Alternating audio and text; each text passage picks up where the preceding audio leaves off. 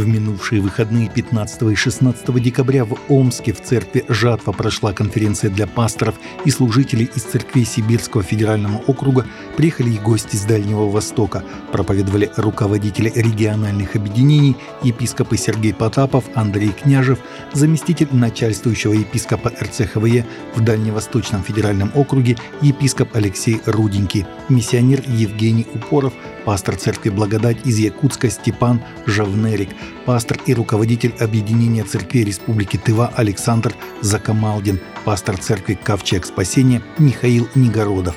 Звучали проповеди о том, что значит быть лидером, какие задачи стоят перед пастором и служителем, насколько важно в служении продолжать фокусироваться на Христе и Слове Божием.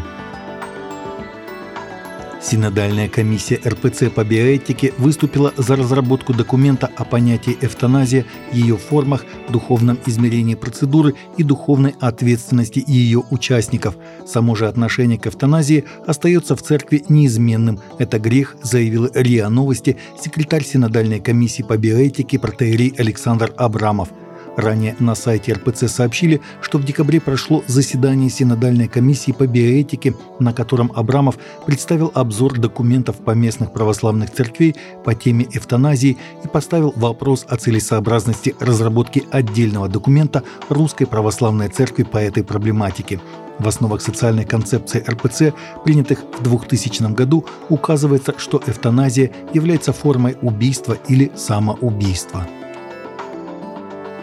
Священник осветил открывшийся во Львове ресторан американской сети быстрого питания «Макдоналдс», пишут украинские СМИ, при этом не уточняя, какой именно церкви принадлежит священнослужитель.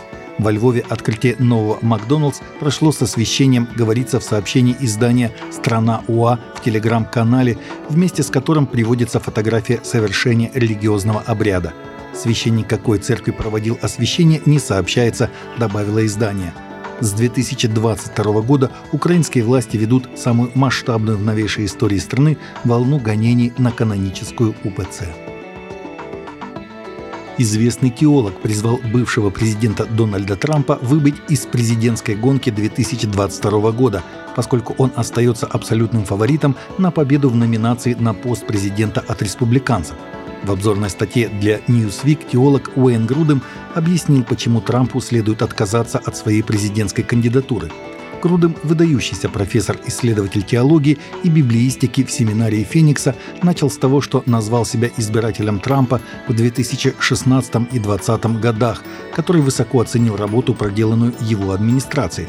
Он особо похвалил назначение Трампа в судебной системе, внешнюю политику, экономическую политику и иммиграционную политику – Грудем назвал несколько причин своего призыва – дать демократам дойти до дна в своей политике, позволить республиканцам выдвинуть нового молодого кандидата и показать смирение перед народом и Богом, сохранив наследие.